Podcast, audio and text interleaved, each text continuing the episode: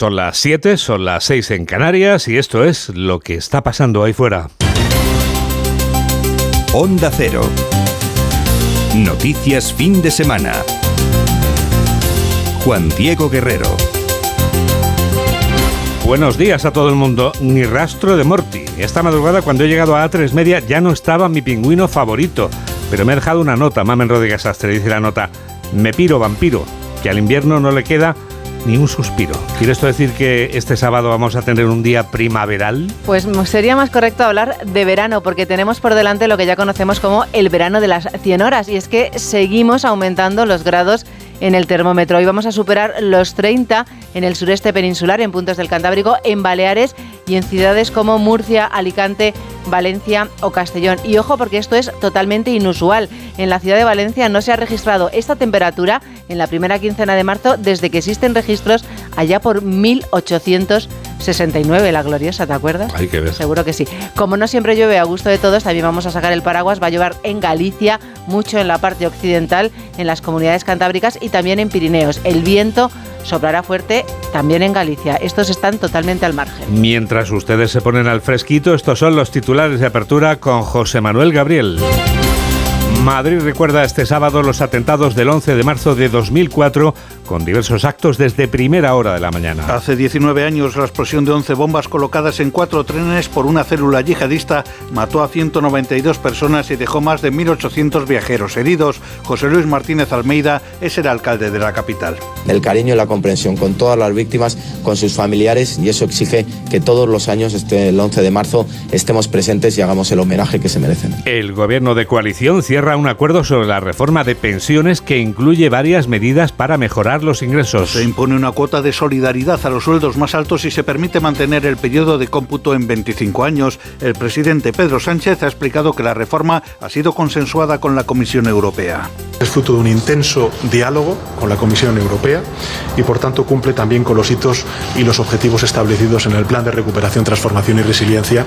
La dirección de Ford España anuncia un ERE que afecta a unos 1.100 empleados en la factoría de la empresa en Almusafes. La empresa argumenta el cese de producción de dos modelos de coches. UGT ha señalado las dificultades para alcanzar un acuerdo que garantice la voluntariedad al 100% de las bajas. Navantia creará en los próximos años 1.500 puestos de trabajo directos y unos 15.600 indirectos, según el plan de empleo de la empresa naval pública. Este impulso laboral servirá para garantizar la actividad en los centros de Navantia en Ferrol, Cartagena y en la Bahía de Cádiz. El astillero de San Fernando se situará a la vanguardia tecnológica de la construcción naval. Asuntos Internos de la Guardia Civil investiga a un tercer mando sobre las presuntas irregularidades en las adjudicaciones de obras de reforma en 13 cuarteles. La justicia investiga dentro de la trama mediador casi 200 obras en cuarteles de la Guardia Civil adjudicadas al mismo empresario por 2,6 millones de euros. El fiscal general del Estado, Álvaro García Ortiz, prepara una nueva circular aclarando los principios básicos del Ministerio Público sobre la ley del solo sí es sí. García Ortiz considera que los fiscales deberán oponerse a las reducciones de penas siempre que la condena impuesta con el anterior Código Penal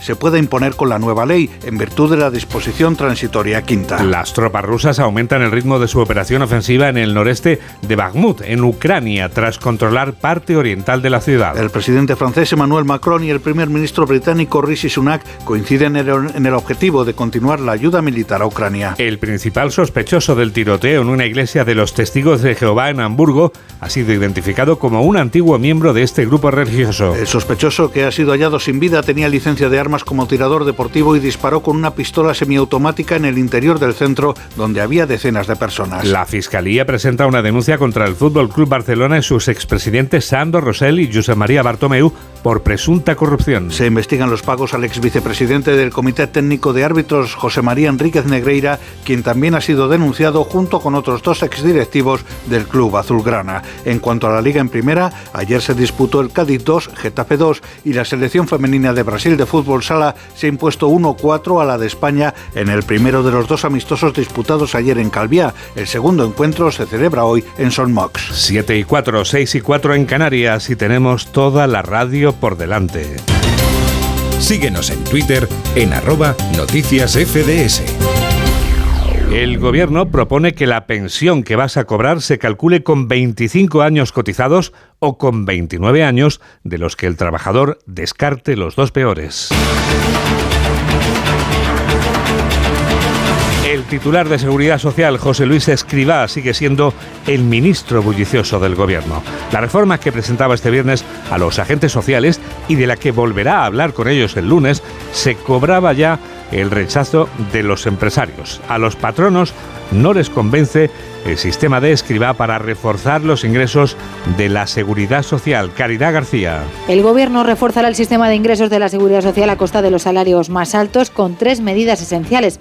El destope de las bases máximas para lograr que más volumen de sueldo pague impuestos, una cuota de solidaridad que grabará a los salarios que sigan sin tributar por encima de ese destope y un refuerzo del mecanismo de equidad intergeneracional, cuyo coste se va a multiplicar de aquí a 2029.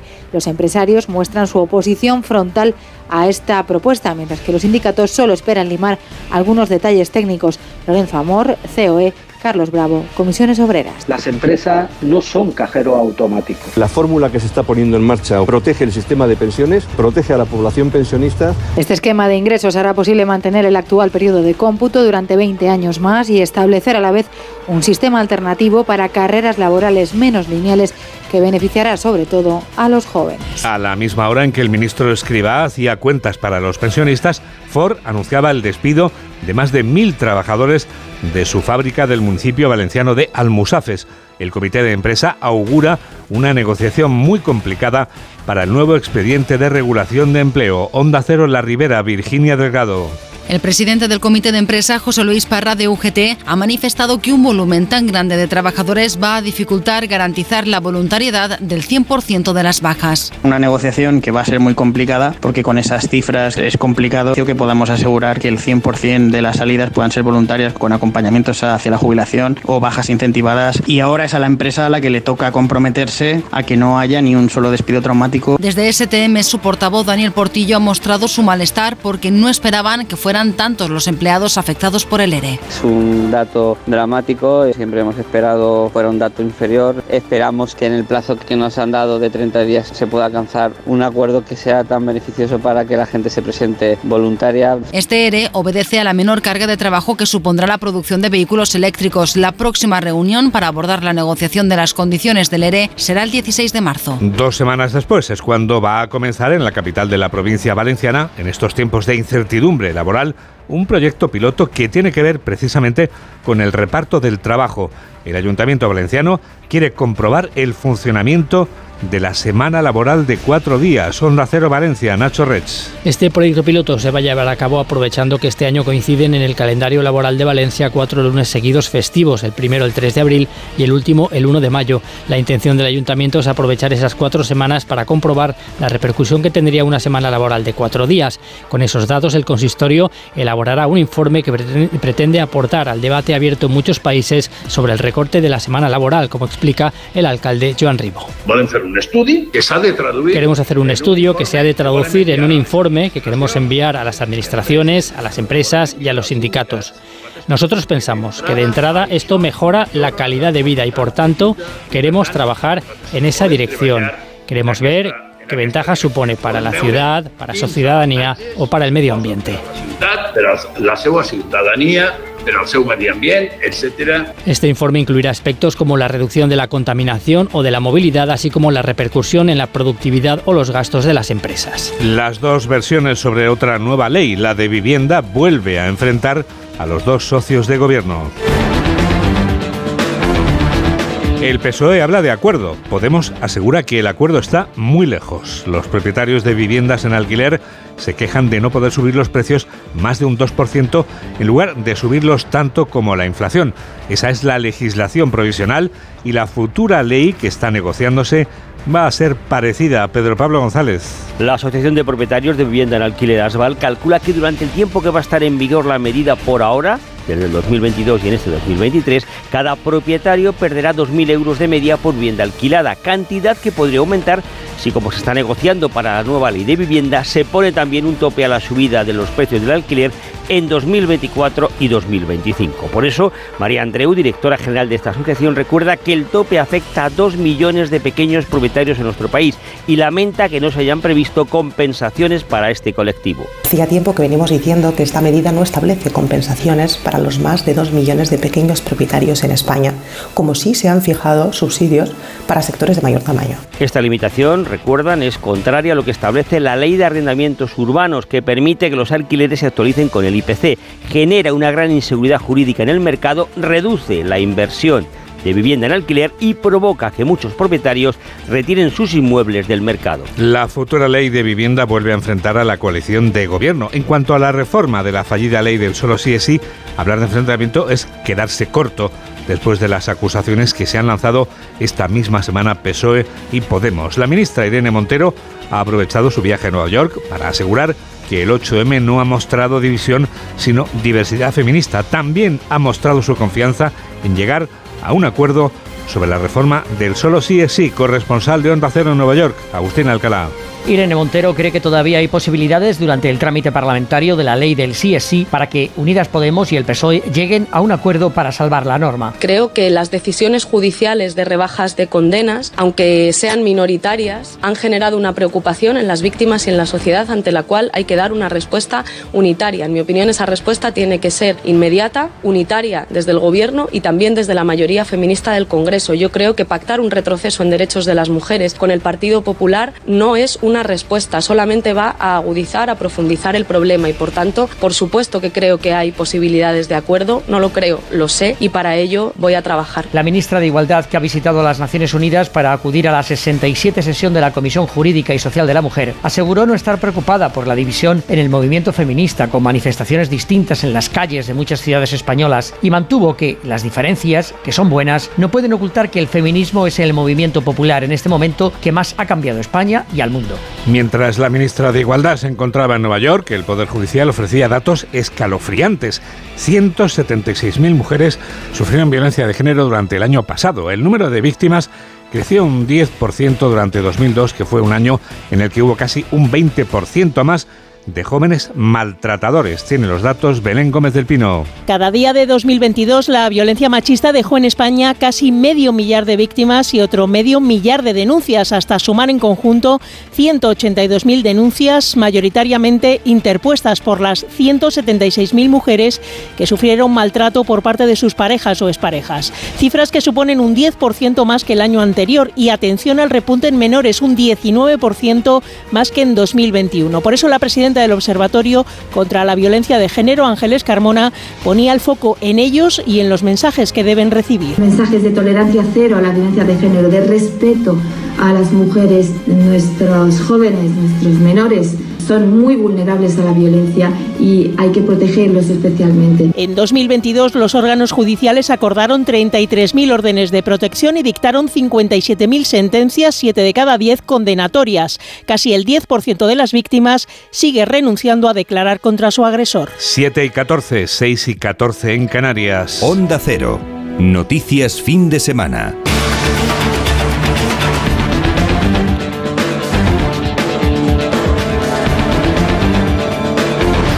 Llega el epílogo. El epílogo que firma Julián Cabrera. Hola Julián. Hola Juan Diego. Bueno, pues ponemos epílogo a una semana en la que más que nunca se ha escenificado la división en el gobierno. División decimos que no ruptura, porque ni siquiera la profunda brecha abierta en plena precampaña con la ley del solo sí es sí va a ser suficiente para deshacer una coalición que parece caminar hacia el fin de legislatura tan solo unida por la argamasa del coche oficial y una legión de asesores. La división, insistimos en no ruptura, refleja en las convocatorias del 8M con la más que indicativa respuesta de las mujeres que salieron a la calle reivindicando la causa feminista e ignorando las mutuas zancadillas entre sus representantes. Dato a tener muy en cuenta, la gente de la calle por un lado, los políticos a lo suyo.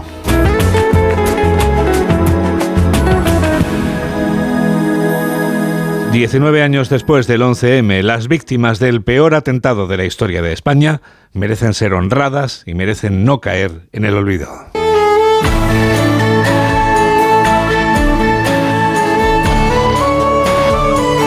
Aquel día de inmenso dolor en el que 192 personas perdían la vida y más de 1.800 resultaban heridas, se convertiría también en el Día Europeo en memoria de las víctimas del terrorismo.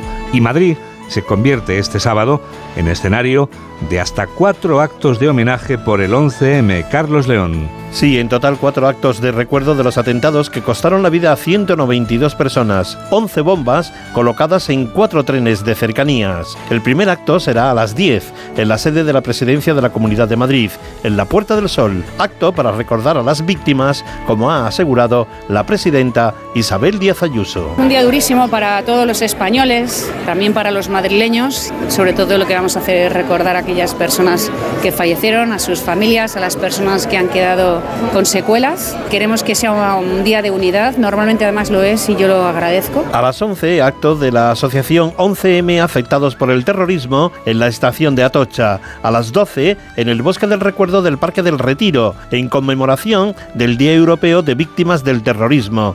Y a las 6 de la tarde, último acto en la estación de cercanías de Santa Eugenia. 7 y 17, 6 y 17 en Canarias. Noticias fin de semana. Juan Diego Guerrero. En un pueblo de la Comunidad de Madrid precisamente es donde este sábado hay elecciones. Sí, como ocurre desde hace 40 años, los vecinos de Valdepiélagos eligen este sábado a los siete concejales del ayuntamiento que irán en la única candidatura que se va a presentar el 28 de mayo. El número uno de la lista, que se convertirá en alcalde, va a ser el que hoy tenga más votos, Marisa Menéndez. Los vecinos de Valdepiélagos están llamados hoy a las urnas para elegir la candidatura única con la que van a concurrir a las municipales de mayo. Celebran hoy unas elecciones al uso en las que desde por la mañana se abre el centro cultural para que los vecinos depositen sus papeletas. Es una tradición que data de principios de la democracia y que les ha acompañado ininterrumpidamente hasta ahora. Como explica su actual alcalde Pedro José Cabrera, a ellos les ha funcionado y aunque no es extrapolable a una gran ciudad, así han recuperado la esencia de la política al servicio del pueblo. Esto ha permitido que el pueblo se pueda gobernar desde una base de consenso vecinal, que no hay em, líneas de fractura o de desencuentro que vengan inducidas desde fuera. Ten en cuenta que no hay ninguna posibilidad de hacer carrera política. Y luego, por otra parte, los que estamos ahí en el ayuntamiento nunca se ha cobrado nada. Recuperar la política como servicio real a la polis. Todos los vecinos mayores de 18 años pueden votar y ser votados. No hay candidaturas ni partidos políticos, sino que se elige una agrupación vecinal que será la que gobierne oficialmente a partir de mayo. Enseguida les contamos algo nuevo de este continente viejo. Hola, soy Mónica Carrillo y yo también escucho Noticias Fin de Semana con Juan Diego Guerrero. ¿Sabes cómo se dice optimismo en alemán? Optimismus. Fácil, ¿verdad? Pues así de fácil te lo pone Opel si eres empresario o autónomo, porque llegan los días pro empresa de Opel. Solo hasta el 20 de marzo condiciones excepcionales en toda la gama Opel. Descubre la tecnología alemana del futuro. Ven a tu concesionario o entra ya en opel.es. Llegar a casa es un momentazo, pero es lógico y normal que pienses algo así. Lo que más me preocupa cuando pienso en mi casa son los y si... ¿Y si entra alguien? ¿Y si ha pasado algo? Pues para eso necesitas Securitas Direct, porque su alarma cuenta con sensores en puertas y ventanas por si entra alguien, respondiendo en 20 segundos avisando a la policía. Porque tú sabes lo que te preocupa y ellos saben cómo solucionarlo. Llama ahora al 900-272-272 o entra en securitasdirect.es. Síguenos en Facebook en Noticias Fin de Semana Onda Cero. 7 y 20, 6 y 20 en Canarias y llega el minuto europeo. Jacobo de Regoyos nos habla durante un minuto sobre las dudas que hay de que en el 2035 ya solo se vendan coches eléctricos.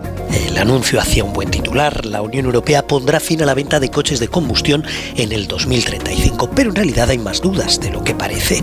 Para entonces, los coches eléctricos serán más baratos de lo que son ahora. Lo digo porque el que compra ahora un coche eléctrico está pagando 10 o 12 mil euros más que por un coche de combustión, con menos velocidad, con menos autonomía, como mucho 500 kilómetros y con muy pocos puntos de recarga, que tampoco es instantánea. Habrá en el 2035 puntos de recarga en toda la ciudad y en todas las carreteras para hacer viajes largos. Se está obligando a la industria a poner todos los huevos en la misma cesta. Una cesta de baterías que se estropean a medida que las cargas. Y una nueva batería cuesta entre 12.000 y 15.000 euros. Es cierto que gracias a ellas los coches eléctricos no emiten ningún gas contaminante mientras circulan, pero eso no quiere decir que sean en realidad inocuos para el medio ambiente debido a la energía que sus baterías consumen, que si emite CO2 al fabricarse o reciclarse. Dentro de solo 12 años habremos superado todos estos problemas o estaremos todavía intentándolo. Por eso el 2035 parece una fecha demasiado cercana, susceptible de ser cambiada a medida que nos vayamos acercando.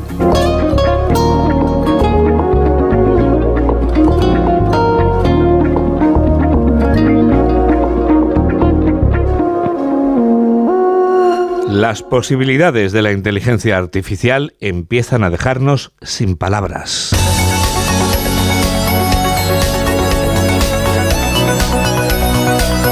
Tal es el poder que va conquistando la inteligencia artificial que lleva a preguntarnos si será capaz de sustituirnos, sí, sustituir a los humanos.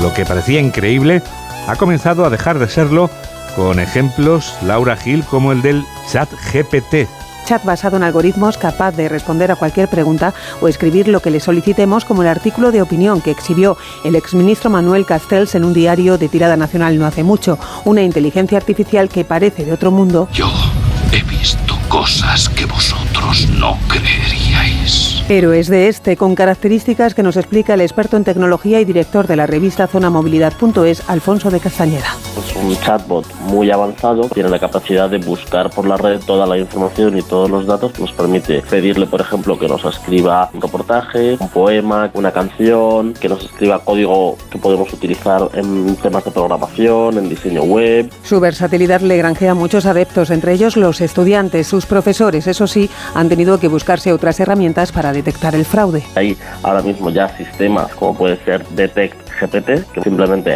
eh, acudes a esa página, vuelcas el texto que te ha mandado el alumno y, y, te detecta si se ha utilizado o no se ha utilizado. Como la inteligencia artificial está al alcance de cualquiera, es fácil su uso también en la comisión de delitos por parte de hábiles ciberestafadores. Carlos Quílez, periodista de investigación y experto en seguridad. El delito de blanqueo de capitales, lo que era la superposición de empresas pantallas para hacer cortocircuitos, ahora se puede hacer a través de la informática con 500 o 600 mil empresas, una detrás de otra. Una complicación más para la policía, aunque también esta saca partido de la inteligencia artificial, por ejemplo, en la lucha antiterrorista. La triangulación, eh, dijéramos, eh, digital de la, de la, telefonía móvil, ¿no? Y eso permite la ubicación prácticamente online, ya no, ya no con esperas, de las eh, conversaciones de los sospechosos. En la vida doméstica están por ver sus aplicaciones futuras, pero de entrada parece más que factible la de tener en casa un buen conversador con el chat GPT respondiéndonos desde el ordenador. Desde el ordenador se pueden hacer tantas cosas.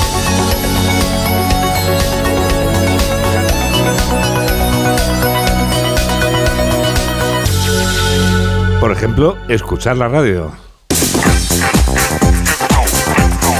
Es una de las posibilidades de Tecnoticias fin de semana. Escuchar a través del ordenador Mamen Onda Cero. www.ondacero.es es todo lo que tienes que hacer. Y luego ya investigas y se te abre.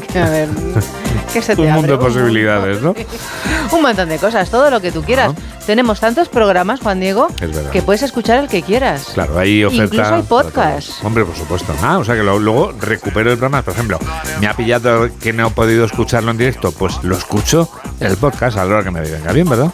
Claro, incluso ¿No? también me refería con lo de los podcasts a que no son programas que se emiten diariamente, sino que hacemos un podcast y lo colgamos ahí en la página tenemos web. un apartado de podcast increíble con muchos espacios que no se escuchan en la programación habitual y que son fantásticos. Estoy pensando, estoy pensando en el de Moraleda y la pastilla roja, toma la pastilla roja, que es fantástico. Oye, y además, no solo en el ordenador, también en la aplicación del teléfono móvil puedes Sí, escuchar en la aplicación ¿verdad? puedes hacer lo mismo, pero la llevas en tu bolsillo. Ahí lo que te tienes que descargar es la aplicación que, ¿cómo se llama? Pues Onda Cero. La red social de Facebook nos permite tener un grupo de amigos con miles y miles de amigos que se conectan y ¿qué tengo que hacer para hacerme miembro de ese grupo? Pues entras en facebook.com, ahí pones en el buscador Noticias Fin de Semana Onda Cero y nos pides permiso y nosotros te lo damos. Permiso concedido. Ahí está. ¿Te quieres casar conmigo? Sí. O no, mejor di que no, siempre. Bueno, y declaraciones de matrimonio aparte, también puedes escribir y conectar con nosotros a través de Twitter, ¿verdad, Mamen? Claro, arroba noticias FDS. FDS o Vision. Porque ¿quiénes somos, Juan Diego? Los de noticias fin, de, semana. 3. La tercera red social es la de las fotos, Instagram. Guerrero-Juan Di. El Festival de Málaga abría este viernes su edición número 26 y Rafael se convertía en protagonista de la gala de apertura. El certamen cinematográfico del que es patrocinador A3 Media tiene todavía nueve días por delante. Desde la capital costasoleña, Isabel Sánchez, buenos días. Buenos días, muy agradecido por recibir un premio por su faceta cinematográfica. Rafael recogía ayer en la gala inaugural de Málaga la biznaga Ciudad del Paraíso a los imprescindibles del cine y es que el cantante de Linares tiene también una larga carrera en la gran pantalla con títulos como El Golfo o Mi Gran Noche. Yo estoy feliz de estar aquí. Feliz, feliz. Me hace tal ilusión porque Naturalmente yo tengo muchos premios y muchos discos de oro y todo, todo que se, se, refiere a la música. Pero hace tres años me dieron el primer premio de cine en Iberoamérica, Platino, y dije, caray, pues qué raro que no me lo hayan dado en España. Matria y Tregua son las dos primeras películas que entran a concurso en una jornada en la que el cineasta sevillano Alberto Rodríguez recibe el premio retrospectiva y A3 Player Premium presenta su nueva serie Las Noches de Tefía. Va a ser una serie muy sonada, la serie A3 Player Premium Las Noches, Las Noches de Tefía. Vamos a completar ahora el recorrido que llevamos haciendo desde hace varias semanas por las candidatas a conquistar el Oscar a la mejor película en los premios que mañana entregará la Academia de Hollywood.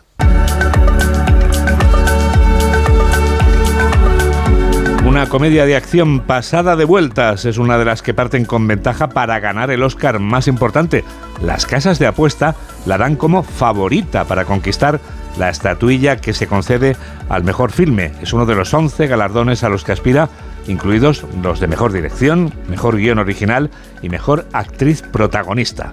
El mérito de la película es indiscutible porque fue rodada en poco más de un mes y estrenada en apenas una decena de salas. Mamen Rodríguez Astre nos desvela todo lo que no sabíamos de todo a la vez en todas partes. La película abarca varios temas que podemos resumir en uno, lo espantoso que es vivir en la edad moderna. Mire, eh, seguro que tiene muchísimas cosas en la cabeza, pero me cuesta imaginar que algo pueda importarle más que la conversación que estamos teniendo ahora mismo con respecto a su declaración. Le aseguro que estoy muy atenta. Tanta información nos desborda y solo necesitamos una cosa, prestar atención al de al lado, ser amable. Estás viviendo tu peor versión.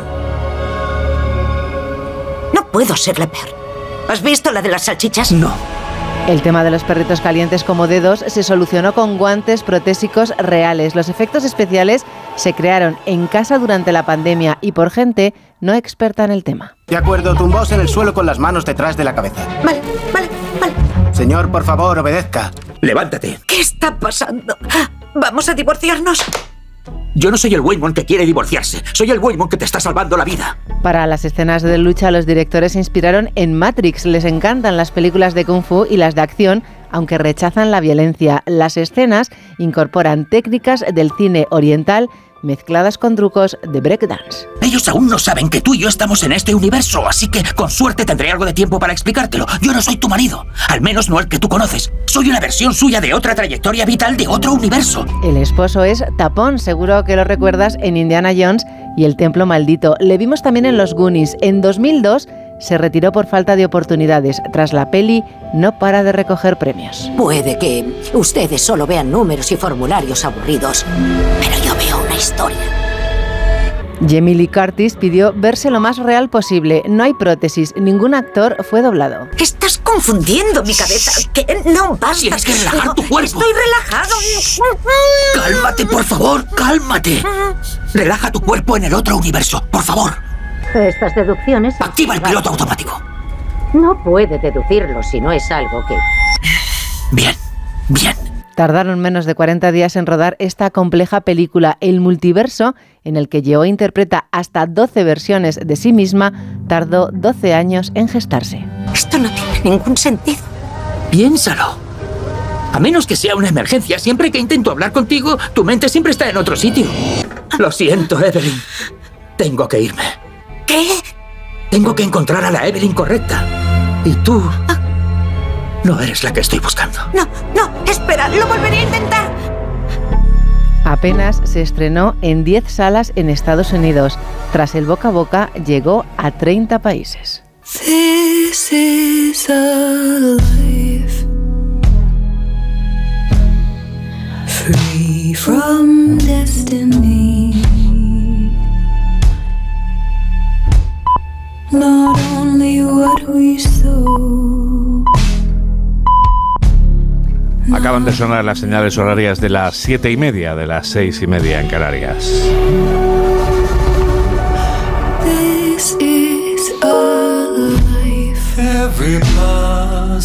Estamos contigo. Hoy también. Hoy más que nunca. En la radio.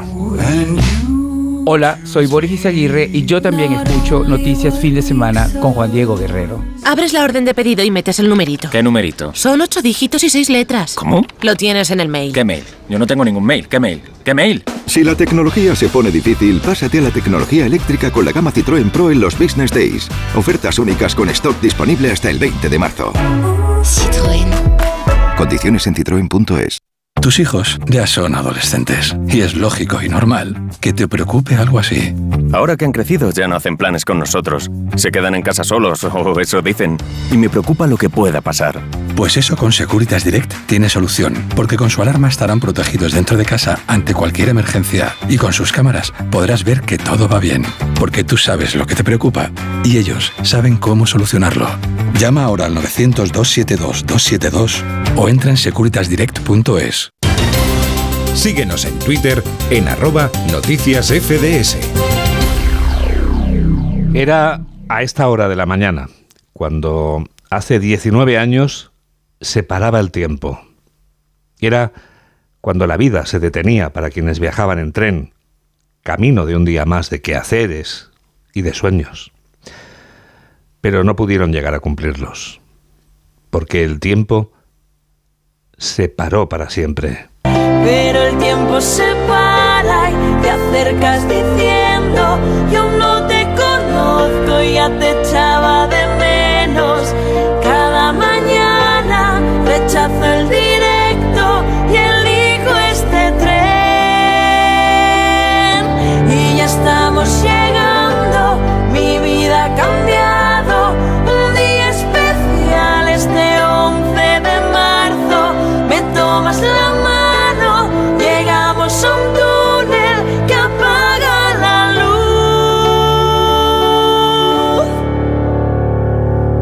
Que la luz que se apagó en aquel túnel nunca se apague en nuestro recuerdo. Que nunca olvidemos a las víctimas del 11M, a las 192 personas que perdieron la vida hace 19 años y a las demás víctimas que sobrevivan como pueden. Nuestro abrazo desde la radio es ahora mismo para todas ellas. Por ellas también seguimos haciendo radio, tratando de informarlas y por duro que parezcan momentos como este, tratando también de entretenerlas para seguir adelante. Por eso decimos que tenemos toda la radio por delante.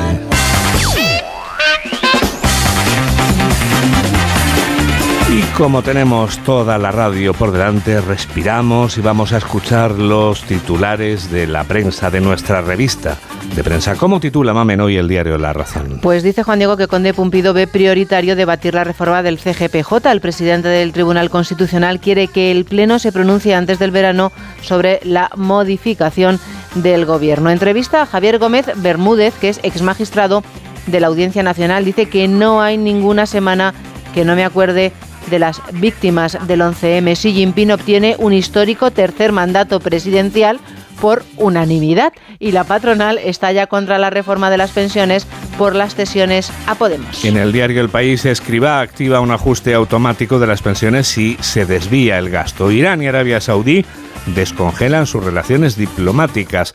La Fiscalía cree que el Barça pagó a Negreira para haberse favorecido en los arbitrajes y Ucrania llora al último héroe de Bakhmut. Zelensky acude al multitudinario entierro del joven combatiente Da Vinci. En el periódico ABC, Gobert encarga el guion para un referéndum pactado con Sánchez. Ficha a los inventores del derecho a decidir para preparar y difundir un acuerdo de claridad que permita al independentismo vestir de legalidad otra conducta otra consulta ilegal. Escriba carga con, sobre el empleo la reforma de las pensiones. El Barça pagó a Negreira para obtener favores arbitrales, según la Fiscalía. De nuevo Xi Jinping, que se perpetúa como presidente de China, y el Corte Inglés y 11 firmas más investigados por amaños en contratos con la Guardia Civil. Son menos 25. El Mundo, el Barça ha investigado por comprar a los árbitros. Según el fiscal, el club pagó a Negreira para que influyese en las decisiones arbitrales. Interior admite que lleva un año sin facilitar un perito para investigar el caso Cuarteles. Pornografía como escuela del sexo es la gasolina de la violencia. Yolanda Díaz acelera su candidatura en plena crisis en el gobierno y escriba carga la reforma de las pensiones a las empresas y trabajadores. También lleva la reforma de las pensiones el periódico de Cataluña que dice que sube los costes a la empresa. El homenaje más doloroso. Cientos de personas recuerdan en Suria a los tres geólogos fallecidos la Universidad de Barcelona concede el título de doctor al estudiante Victoriano Pineda. El cartón de los contenedores en Barcelona, Juan Diego, que crece un 25% por el comercio online. Aragonés que mira ya a 2025 tras salvar su presupuesto más expansivo y alumnos de Badalona. Todos vimos el vídeo de la agresión. También aparece Pera Aragonés en la fotografía de la portada de La Vanguardia, saludando a Salvador Illa después de la aprobación de los presupuestos. Pero los titulares más destacados son estos.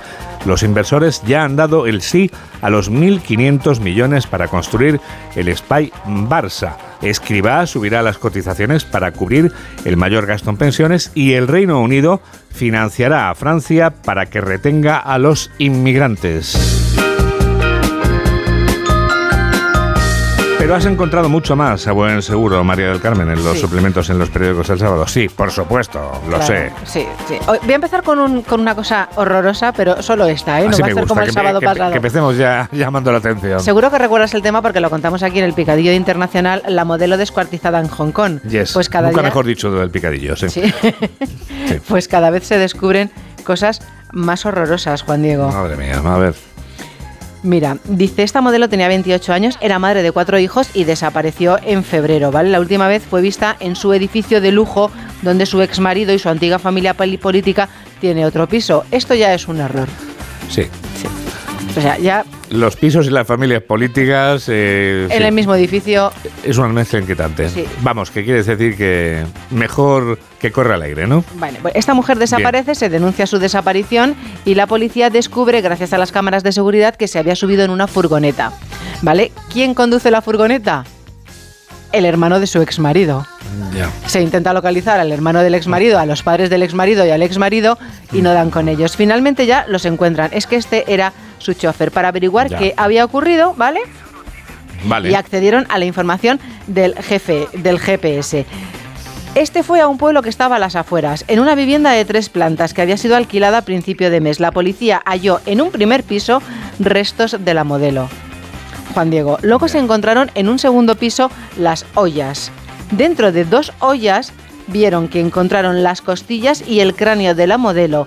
Las ollas estaban rellenas de grasa, rábanos y zanahorias. Madre mía. También contenían carne humana, mientras que los huesos de la joven estaban en otro recipiente. ¿Y todo sabes por qué? ¿Por qué? Porque la modelo quería vender la casa en la que vivía su exfamilia. Si lo llegas a ver, vamos, no lo propones. Bueno, en fin. En fin, Pobre un aprovecho para saludar a todos los oyentes que comparten vivienda puerta con puerta con su familia. no ya los que viven en el piso de arriba ni el de abajo, sino los que viven puerta con puerta. Mucho ánimo y todo nuestro cariño, por supuesto, como siempre. Bueno, veamos algo más. Bob Dylan, que viene a España, Juan Diego. ¡Hombre! 12 conciertos en 8 ciudades y veto al teléfono móvil, porque sus conciertos son Phone Free Show. Oye, pues me parece estupendo. Esto es como la experiencia que he vivido en el teatro, y ahora enseguida vamos a escuchar a José Luis Navarro, al que tanto debo yo haber hecho teatro clásico griego, porque un teléfono sonando en una función es una cosa tremenda, pero que conteste la persona en cuestión y se ponga a hablar como si tal cosa es, desde el punto de vista de los actores, voy a decir de forma educada, inquietante, además de impresentable. Vamos, entiendo que en los conciertos tengan los móviles apagados para escuchar a Bob porque lo que vas es a escucharle. No, no, no, no, no, no. No hay que tener el teléfono apagado. Es no, que está no se prohibido. pueden hacer fotos tampoco, claro. Es que está prohibido. Vamos, que no pasas con el móvil. está, Exacto. claro. Entonces, lo que se traduce en la obligación de guardar el teléfono móvil en una funda especial que se entregará al llegar al recinto y en Ah. cuyo interior el dispositivo deberá permanecer en todo momento. O sea, no es que esté en silecio, Es que no hay teléfono es que móvil. no hay teléfono móvil. No está permitido el teléfono en la sala, no usarlo Claro. dentro de la sala. Pues me parece Bueno, muy pues, interesante. pues estupendo, ¿verdad, Juan Hombre, Diego? por supuesto, el arte es el arte y ya está. Y si vamos a un concierto, vamos a un concierto, a una obra de teatro o una película, da lo mismo. Vamos a lo que vamos. Y ya está. Di que sí. Tú que eres una persona, Juan Diego, que lees todos los días el periódico, sabes que el camino sinodal alemán se está celebrando estos días. Hombre, vamos, por favor. Sí, sí. A mí ¿Y me sabes, vas a decir. sabes lo que le han pedido al Papa? Eh, sí, pero prefiero que lo cuentes tú porque si no va a parecer que soy el típico repipi que se lee el periódico de arriba abajo. No pasa nada, ¿eh? Adelante, adelante, por favor. Puedes quedar como el repelente niño No, hombre, Vicente. no, porque tú eres la protagonista. Ah, quería que ibas a decir la repelente. Bueno, pues eh, piden al Papa No. reconsiderar el celibato. Bien. También eh, la Asamblea pide aprobar la bendición para divorciados y parejas homosexuales. ¿Y sabes lo que ha contestado el Papa sobre el celibato? ¿Qué ha contestado? Que lo decida mi sucesor si lo cree conveniente. Eso, de forma fina, es yo me voy a borrar, ¿no? Claro, habría un cambio importante si desapareciera el celibato, ¿verdad? No, Bueno, Francisco ya se ha pronunciado varias veces respecto a esto. Sí, sí. Y bueno, eh, que- el que venga después, que, que apechugue. Que ya con- si eso, ya lo arregle otros y eso. Claro. Qué bárbaro. Con estas cosas. Y fíjate que Es bueno, el Papa, se puede permitir estas cosas, claro. Nos sabemos lo que decimos y lo que hacemos. Claro, y vos, pues ya veremos. Claro. bueno, oye, fíjate lo que ocurrió el otro día, qué bonito Hoy en un acabamos vuelo. la revista de prensa diciéndonos podéis ir en paz, seguro. Adelante. eh, en un vuelo de Iberia, Madrid o Porto. Ah, Había varias turbulencias, ¿vale? Y las Sí. azafatas se encontraron con Marta Sánchez cuando iba camino del baño. Y Oh. cuando salió del baño le dijeron, dice, nos habían reconocido dos azafatas y cuando volvía del baño me dijo una de ellas que estaría bien cantar algo para calmar y entretener a la gente. Sí. En el avión iban Marta Sánchez y Carlos Baute. Hombre, qué, qué casualidad. Qué Dice, bárbaro. Carlos me preguntó, ¿te animas? Sí. Y le respondí que ni muerta. Le dijo, dice, me muero de vergüenza, pero ¿cómo la va a dar vergüenza cantar si se dedica a eso? Bueno, ya dijo que no, que, Que no. que ni loca, que ni loca. Pero es que de repente, cuando ya entró dentro, cuando ocurrió la, la, mm, las cortinas, Sí. dice, había niños llorando y un señor agarrado a la butaca como si no hubiera un mañana. Y entonces ahí, claro, ya miró, miró a Carlos Baute, sacó su guitarra y empezaron a cantar. La suya, eh, su dúo Sí, conocido. en ¿no? tus manos, En tus manos, sí. Sí, sí, sí, sí. El hit, aquel que tantas alegría y que algún disgusto les dio. ¿eh? Menos mal que ahora se llevaban Ahora bien. se llevan bien, sí. ¿Te imaginas entonces- que llega a ser cuando no se hablaban? Madre mía. Ahí sí que hubiera habido tensión en el avión, ¿eh? Qué bárbaro. Bueno, pues la convenció eh, Colgando en tus manos, se llamaba la canción. Colgado Qué tu- memoria, colgado ¿eh? en tu mano. Pero me parece estupendo, oye, porque son los dos eh, gran- grandes cantantes, con grandes voces. Bueno, Marta, yo creo que tiene una voz extraordinaria. También Carlos, pero Marta Sánchez tiene una voz extraordinaria. Aprovechamos para saludarlos a los dos en paz y compañía. Hola, Carlos. Hola, Marta. ¿Qué tal? ¿Qué tal estáis? Saludos cordiales. Venga. Pues mira, seguro que le interesa a Marta, las españolas y el sexo, es lo que me he encontrado hoy en el periódico La Razón, Ah, Juan sí, Diego. ver. Dice, ¿podría decirme qué opina de las siguientes frases? Vamos a ver. ¿Se puede tener relaciones sexuales con alguien sin querer a esa persona? ¿Y cuál es el porcentaje de respuestas? ¿No? Pues con un aplastante 55,5%, totalmente de acuerdo. Juan Diego, muy de acuerdo ya un 6,5% Sí. y en desacuerdo o muy en desacuerdo un 26,6%. O sea, solamente apenas dos de cada diez dicen que sí, que tiene que haber amor. El resto no lo necesita. ¿Se puede estar enamorado de alguien y sentir deseo sexual por otra persona? Esa pregunta sí que es inquietante. Vamos a ver cuál es la respuesta mayoritaria. Pues que sí. Que sí, la conclusión es que sí. en Vale. definitiva, es que son En un montón. definitiva que sí. Vale, sí. Vamos, que Dice- puedes estar con tu churri y pensar en otro churri o u El otra churri. 59,9% Juan Diego Sí. eh, dice que sí. O sea, 6 de cada 10. Sí, 6 de cada exacto. 10 dice que sí. Y 4 de cada 10 dice que no, que no se puede pensar en otra persona. Vale. Dice, ¿cuál de las siguientes situaciones describe mejor su situación sentimental y sexual? Pues la mayoría dice que mantiene una relación. Y muy poquitos dicen que no mantiene ninguna relación, pero que sí que mantienen relaciones sexuales con una sola persona o con más de una persona. Bueno, está bien. El 55% de las españolas tiene una o varias relaciones sexuales a la semana.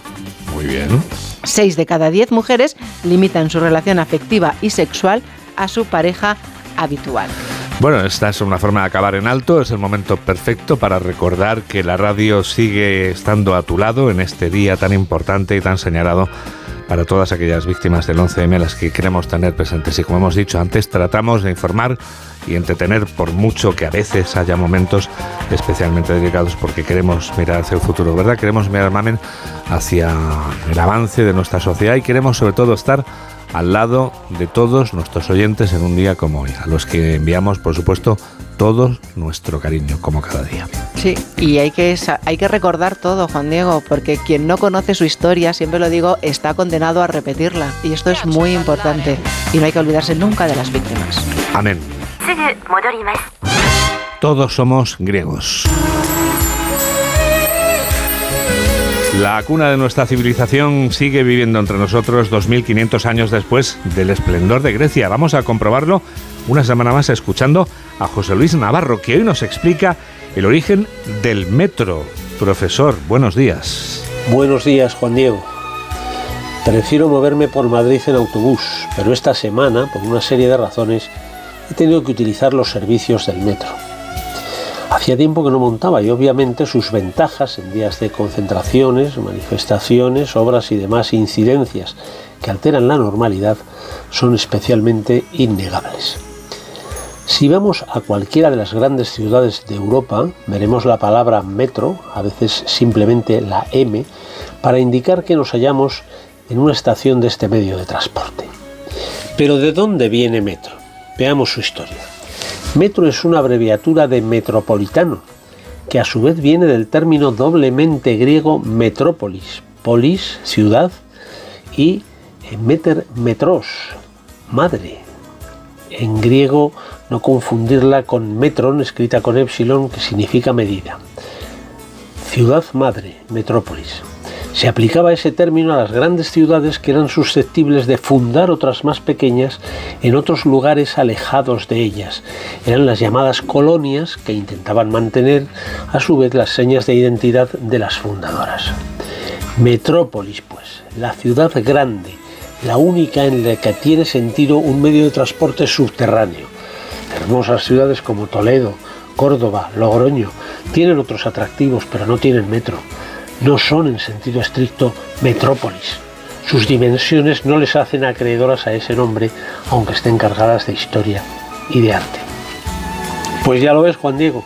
Cuando salgas del estudio, baja, coge el metro y comprobarás un día más que sus vías llevan a la estación de origen, Grecia. 8 menos 12, 7 menos 12 en Canarias y llegados a este punto...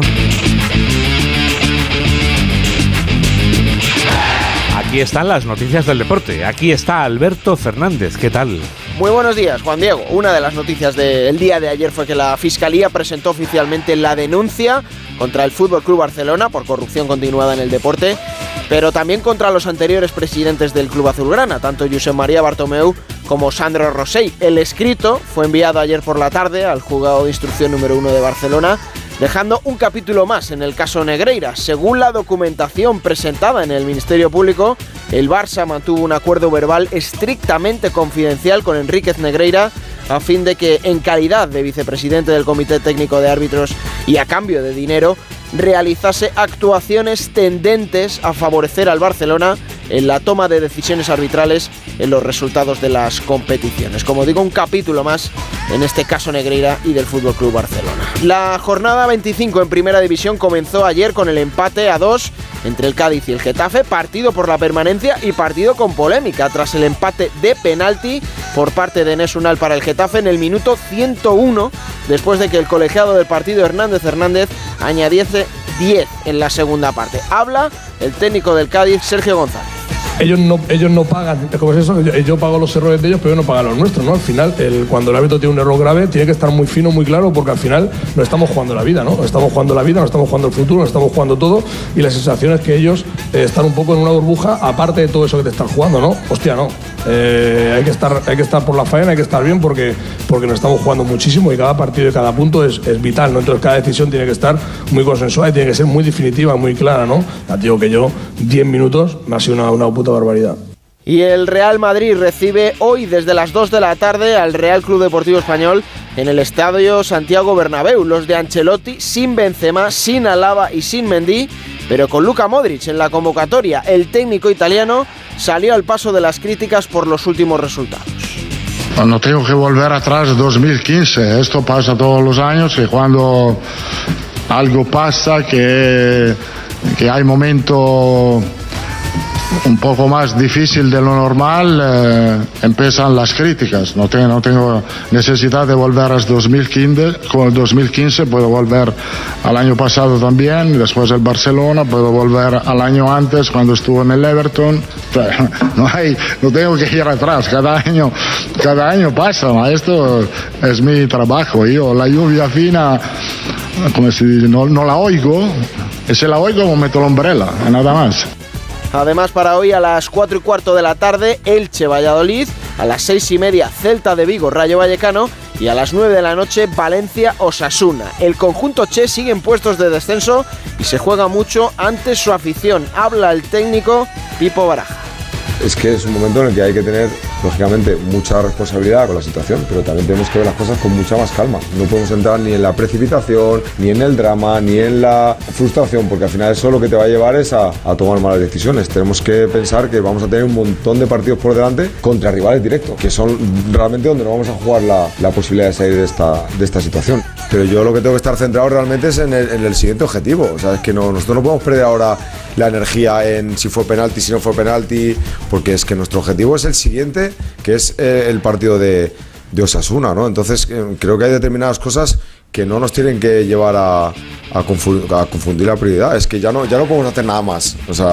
En segunda división, la jornada número 31 comenzó ayer con el empate a cero entre Real Oviedo y Club Deportivo Tenerife. Para hoy, a las 4 y cuarto de la tarde, el Eibar recibe al Burgos. A las 6 y media y doble ración con el Alavés Lugo. Y el Ibiza Villarreal B va a cerrar la jornada sabatina a las 9 de la noche, 8 hora insular, el Unión Deportiva Las Palmas Málaga. Y en baloncesto, Euroliga, derrota de los españoles en la jornada de ayer, cayó el Barcelona en Estambul 81-73 ante Fenerbahce y derrota también de Basconia, estos en casa 93-102 ante el Mónaco. Un apunte de golf, el PGA Tour anunció ayer que John Ram se tuvo que retirar del torneo de Players debido a un virus estomacal. 8 menos 7, 7 menos 7 en Canarias.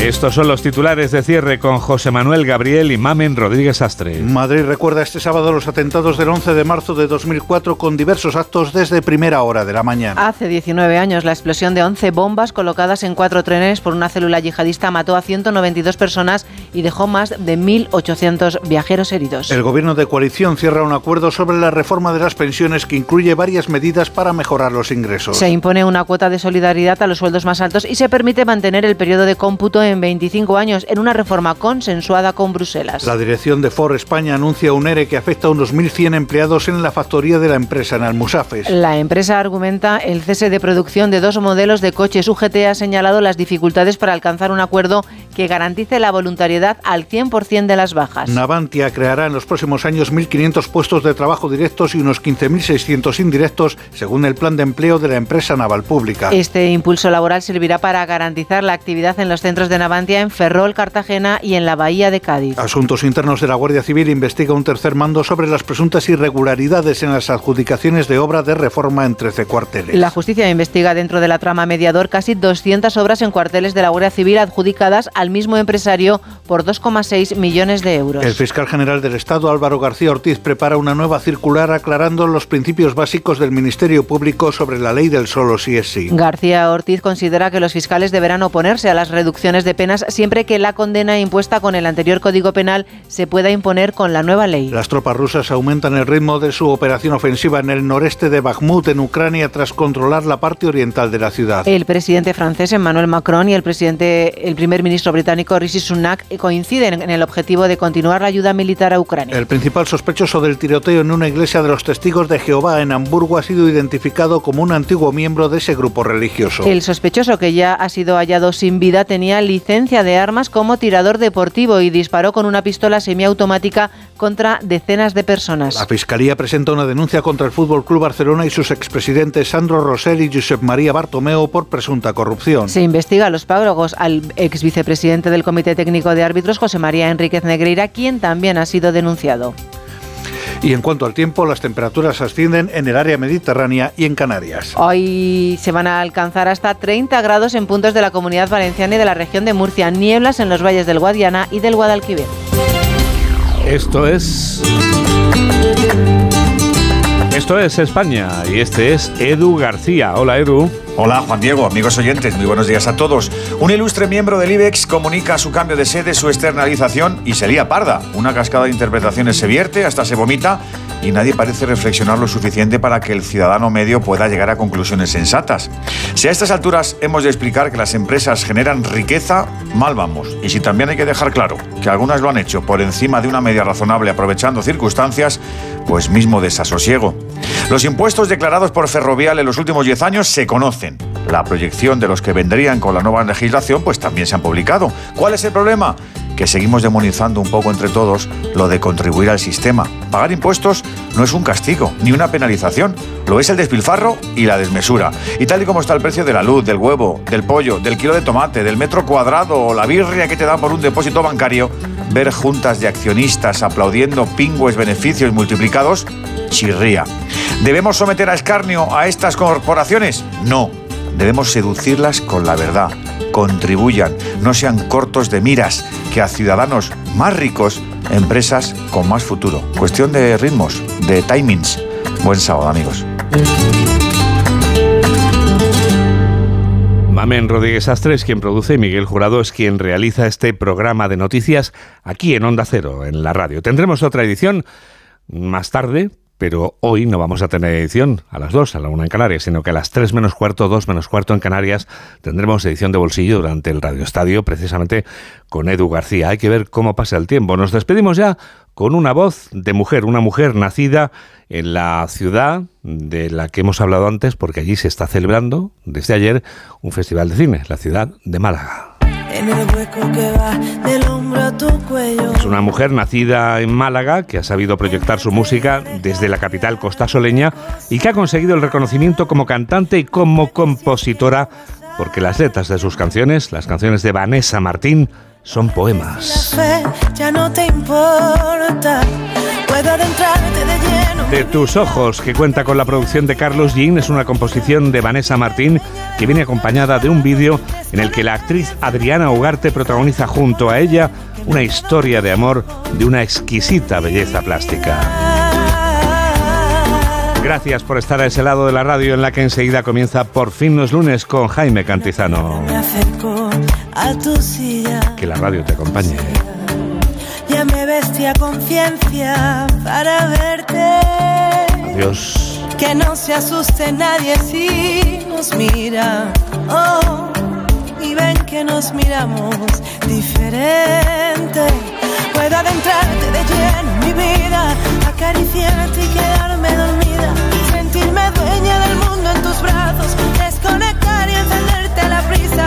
Reconocer que me quedo en tus ojos, perdida adentrarte de lleno en mi vida, acariciarte y quedarme dormida, sentirme dueña del mundo en tus brazos, desconectar y encenderte a la prisa, reconocer que me quedo en tus ojos.